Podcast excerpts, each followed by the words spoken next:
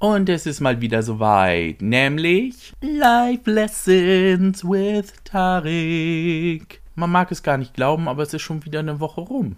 Und es ist tatsächlich wirklich so, umso älter man wird, desto schneller vergeht die Zeit. Warum das so ist, ist noch nicht vollends erforscht worden, aber Wissenschaftler haben schon eine Theorie aufgestellt. Umso jünger man ist, desto weniger Erfahrungen hat man im Leben gemacht. Das bedeutet, die Chancen an einem Tag immer wieder was Neues zu erleben sind wesentlich höher und dadurch erlebt man die Zeit bewusster, sprich, sie kommt einem auch länger vor. Ich hatte das letztens mal irgendwann im Internet gelesen, ich weiß nicht mehr, welche Universität da nun dran geforscht hat, das habe ich mir nicht gemerkt, aber ich habe da mal so drüber nachgedacht, damals die Sommerferien. Das waren ja mal sechs Wochen und ich kann mich auch erinnern, dass einem die zeitweise ziemlich lang vorkam und dass man sich dann so zum Ende der Ferien auch häufig gelangweilt hat. Das wäre ja heute nicht mehr der Fall. Also wenn ich sechs Wochen frei hätte von der Arbeit, dann würde ich einmal die Augen schließen, wieder öffnen, schließen, wieder öffnen und dann wäre schon wieder Arbeit angesagt, glaube ich. Also die drei Wochen Urlaub im Sommer, die merke ich irgendwie auch nicht großartig. Aber gut, so ist das nun mal und man muss sich damit beschäftigen und es wurde eben in dieser Studie gesagt, man soll halt offen sein für viele neue Dinge. Muss ja nicht gleich Bungee Jumping oder Fallschirmspringen sein, aber zum Beispiel eine neue Sprache lernen oder ein neues Land bereisen ich habe auch schon gedacht, ob das vielleicht dafür gilt, wenn man viel liest, weil es sind ja immer wieder neue Geschichten, man lässt sich immer wieder auf neue Charaktere ein, dass man seine Zeit dadurch bewusst auch vielleicht etwas verlängern kann. Aber wie gesagt, eben nur gefühlt, ich werde ja dadurch nicht älter, also biologisch gesehen. Da gibt es ja auch immer diesen coolen Spruch, dass man sein Leben um fünf Jahre verlängern kann, indem man joggen geht. Das Problem ist nur, fünf Jahre deines Lebens verbringst du dann mit Joggen auch irgendwie nicht Sinn und Zweck der Sache, weil ich glaube, einfach ein hohes Alter zu erreichen ist gar nicht so wünschenswert, sondern einfach die Jahre gut auszufüllen, die man hat. Zum Beispiel, indem man sich alle Folgen dieses Podcasts anhört, mehrmals. Kleiner Spaß, wir fangen jetzt mal mit den Fragen von euch an. Und da habe ich hier gleich die perfekte Frage, weil ich am Wochenende ja auch mit meinen Schwestern weg war. Das passt eigentlich ganz gut. Macht sich deine Familie manchmal über dich lustig? Warum und wie findest du das? Ich glaube, für Außenstehende sieht das ein bisschen so aus, als hätten meine Geschwister und auch meine Mutter und ich so ein richtig schönes toxisches Verhältnis.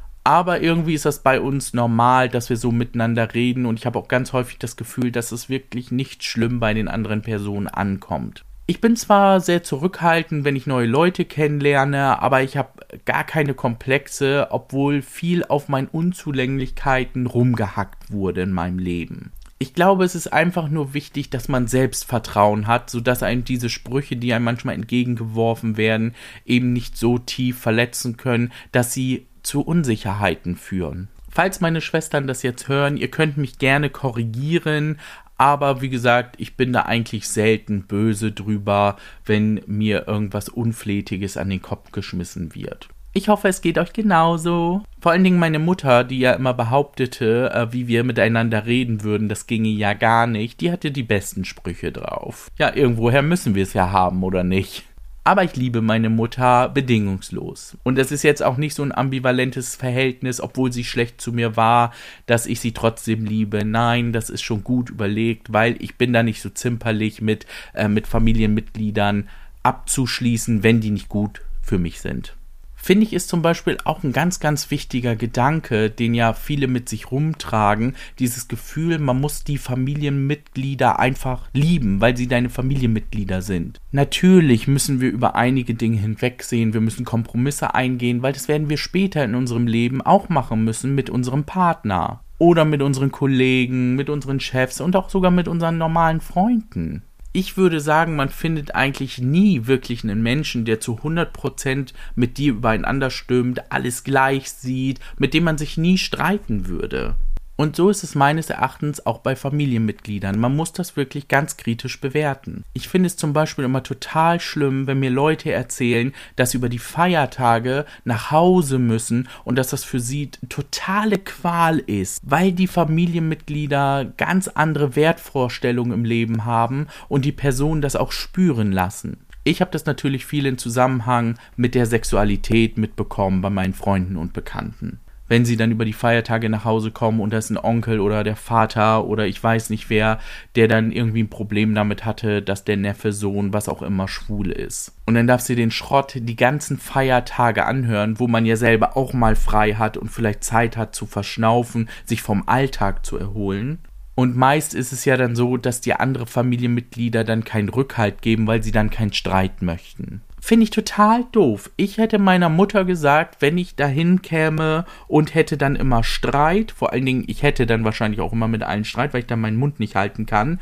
Aber ich hätte zu meiner Mutter gesagt, entweder du tust da was gegen oder ich komme nicht mehr. Das heißt ja nicht, dass man seine Mutter bestrafen muss, die kann man ja auch an allen anderen Tagen im Jahr besuchen, aber vielleicht dann nicht eben an so speziellen Tagen, wo der Rest der Familie da ist. Und wenn man dann einfach merkt, die Familie tut einem nicht gut, dann muss man sich vielleicht überlegen, dann muss ich mir andere Leute suchen, die mir im Leben beistehen. Weil es gibt so fast 8 Milliarden Menschen auf der Welt, wieso willst du dich jetzt auf die paar Peoples festlegen, mit denen du genetisch verwandt bist? Es geht jetzt aber nicht darum, dass man jetzt wegen jeder Kleinigkeit gleich den Kontakt abbricht. Was nämlich auch leicht vergessen wird, ist, Eltern zum Beispiel sind nämlich auch Menschen. Das, was wir fühlen, wo wir uns ungerecht behandelt fühlen, in Situationen völlig überfordert sind, das haben Eltern auch und dann reagieren die manchmal vielleicht auch falsch. Als Kinder haben wir aber häufig das Gefühl, dass wir glauben, dass Eltern alles wissen müssen, alles können müssen, sich immer zusammenreißen müssen und im Grunde alles immer richtig machen müssen.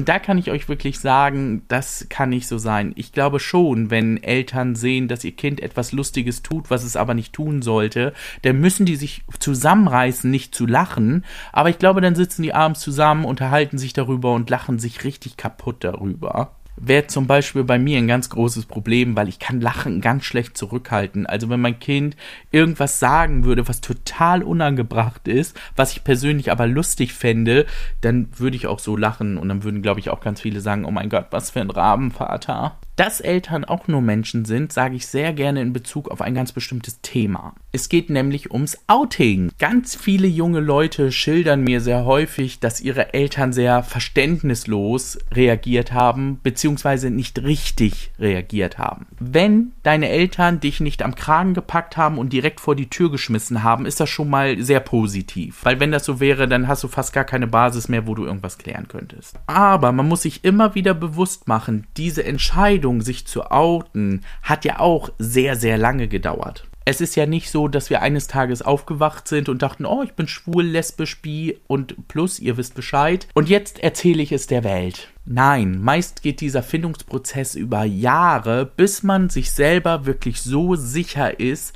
dass man das mitteilen möchte. Und da muss man immer dran denken, diese Prozesszeit, die man selber hatte, die hatten die Eltern nicht in der Regel haben sich Eltern meist mit dem Thema sowieso noch nie auseinandergesetzt, weil da denkt man einfach nicht drüber nach, wenn man nicht vorher schon irgendwie ein homosexuelles Kind hatte zum Beispiel.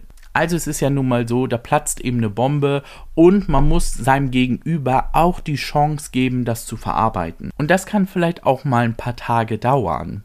Und ich finde, das muss man den Menschen auch zugestehen, dass jeder darüber nachdenken kann. Sollten deine Angehörigen dann aber auf dich zukommen und dir sowas nahelegen wie, oh, lass das therapieren oder das ist nur eine Phase oder mit dir stimmt was nicht, du bist doch nicht normal. Nee, ganz ehrlich, dann stimmt mit denen einfach nur was nicht. Da brauchen wir doch im 21. Jahrhundert nicht mehr drüber sprechen, glaube ich. Ich bin auf jeden Fall schon mal super gespannt, wie meine Generation das so zukünftig handeln wird. Die meisten Menschen, die ich nämlich in meinem Alter kenne, die haben alle noch keine Kinder, die in die Pubertät gekommen sind. Dementsprechend kamen diese Themen noch nicht großartig auf den Tisch.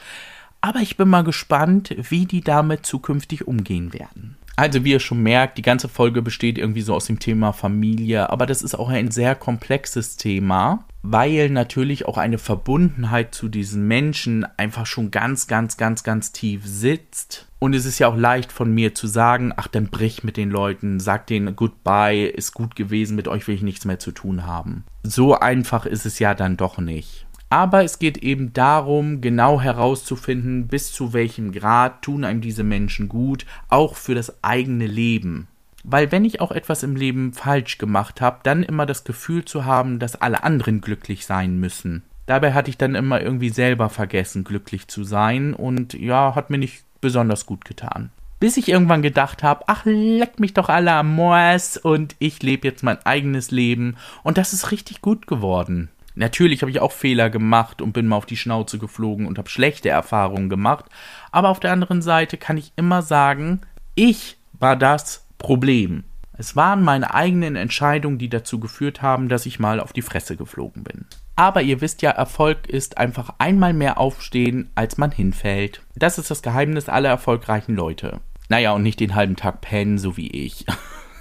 Übrigens war hier auch noch eine Frage, die lautete, was tun, wenn eine Freundschaft dich stresst? Alles, was ich die letzten zehn Minuten über die Familie erzählt habe, kann man so auf den Freundeskreis übertragen. Man muss entscheiden, tut mir die Freundschaft mehr gut oder mehr schlecht. Und wenn sie mir mehr schlecht tut, dann arrivederci. Dann kommen wir zu einem wichtigen Thema, das auch jeden im Leben berührt. Geld. Die Frage ist nämlich, hast du mal lange gespart für was Bestimmtes? Was war das? Also ich weiß nicht, wie das bei euch ist, aber ich bin wirklich so aufgewachsen, wenn ich eine höhere Ausgabe habe, dann kann ich sie mir halt nicht sofort kaufen, wenn ich das Geld nicht habe, sondern ich muss mir das Geld zusammensparen und kaufe sie dann. Da ich aber jeden Monat Geld zur Seite lege und spare, ist es heute leichter, mir auch größere Investitionen schnell leisten zu können. Früher, als das aber noch nicht ging, hatte ich das wirklich häufiger, dass ich zum Beispiel auch Kleingeld zur Bank gebracht habe, das ich vorher gesammelt hatte, um mir dann bestimmte Dinge zu kaufen. Das letzte Mal, dass ich das wirklich tun musste, war, glaube ich, beim Nintendo 3DS. Wie gesagt, aber hauptsächlich dem geschuldet, weil ich sowieso jeden Monat Geld beiseite lege für solche Fälle. Aktuell bin ich am überlegen, wie ich es wohl zusammengespart kriege, dass ich so einen schönen Streaming-Gaming-PC bekomme. Die kosten ja doch schon ein bisschen mehr und da reicht auch nicht das Geld, das ich beiseite gelegt habe. Also an dieser Stelle, falls jemand für so eine Firma arbeitet, die mich gerne sponsern möchte mit so einem richtig geilen PC, ihr könnt es gerne tun. Gebt es bitte weiter. Ja, so als freischaffender Künstler muss man nach sowas betteln, weil ich werde ja gar nicht groß für bezahlt, leider.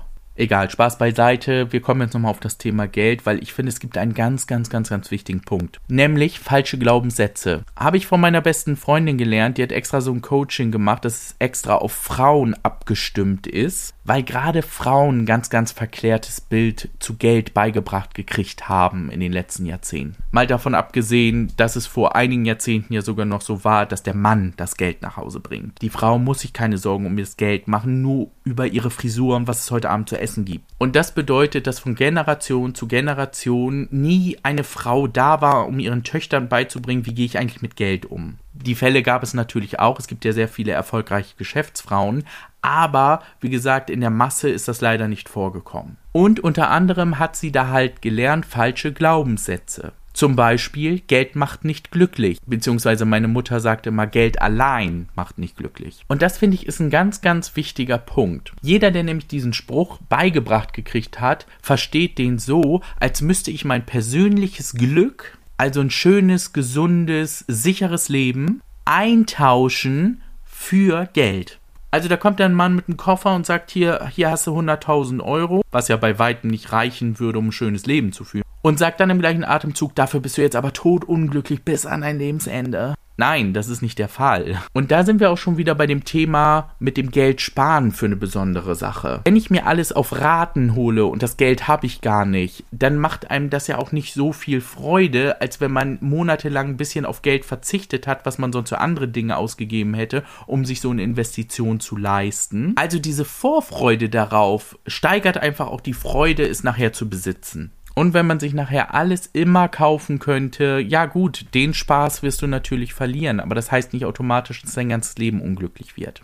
So Leute, das soll jetzt nicht heißen, dass euer einziges Lebensziel sein soll Geld, Geld, Geld, Geld, Geld, weil es gibt eben wichtigere Dinge im Leben. Aber nicht umsonst ist Geld Scheidungsgrund Nummer eins, weil Ehepaare streiten sich häufig darüber, wenn nicht genug Geld vorhanden ist. Das ist traurigerweise nun mal so. Und dann kommen wir jetzt nochmal zu dem Punkt, was ich eben auch gesagt habe, was meine Mutter nämlich immer sagte. Geld allein macht nicht glücklich. Nein, wenn du nur Geld hättest, niemand mit dem du es teilen kannst oder eine schöne Zeit verbringen kannst, das wäre ja auch mega öde. Stell dir vor, du kannst überall in den Urlaub hinfliegen, egal wo du willst, aber immer allein. Oder du hast 10 Millionen auf dem Konto, aber bist sterbenskrank nützt ja auch nichts. Und genau das ist nämlich der Punkt. Man muss immer so eine gewisse Waage halten, wie bei allem im Leben.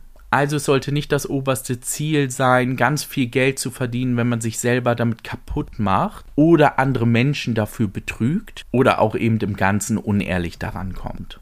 Also ganz ehrlich, jeder, der mir sagt, er lebt nur von Luft und Liebe, der kann mir das nicht erklären. Ich habe das versucht, hat nicht geklappt. Als ich noch in der Ausbildung war und alleine gewohnt hatte, hatte ich zum Beispiel so wenig Geld, dass ich immer in so einem Sonderpostenmarkt so ein 2-Kilo-Beutel fast abgelaufene Würstchen gekauft habe für 2,99 oder so und habe mich dann fast jeden Tag nur von Würstchen ernährt. Aber einen Tag habe ich die mit Ketchup gegessen, ein Tag mit Gewürzketchup, ein Tag mit Senf, war jedes Mal ein neues Gericht. Also kleiner Appell von mir, nicht geldgierig werden, aber immer darauf achten, dass man seine Finanzen im Griff hat. Also Geld an sich ist nichts Böses, wir müssen nur daran arbeiten, dass es nicht böse wird. So Leute, jetzt bin ich schon wieder über 15 Minuten. Ich habe gar nicht so viel besprochen heute. Es waren ja insgesamt nur drei Fragen, wobei ich mit einer Antwort gleich zwei abgewatscht habe. Ich hoffe, dass es trotzdem für euch in Ordnung war und ich wünsche euch noch einen wunderschönen Tag, Abend, gute Nacht und denkt immer dran, wenn ihr abends im Bett liegt und euch die Fragen stellt, grübelt nicht so lange nach, stellt die Fragen lieber mir, entweder über Instagram oder Telonym. Also bis zum nächsten Mal, wir hören uns.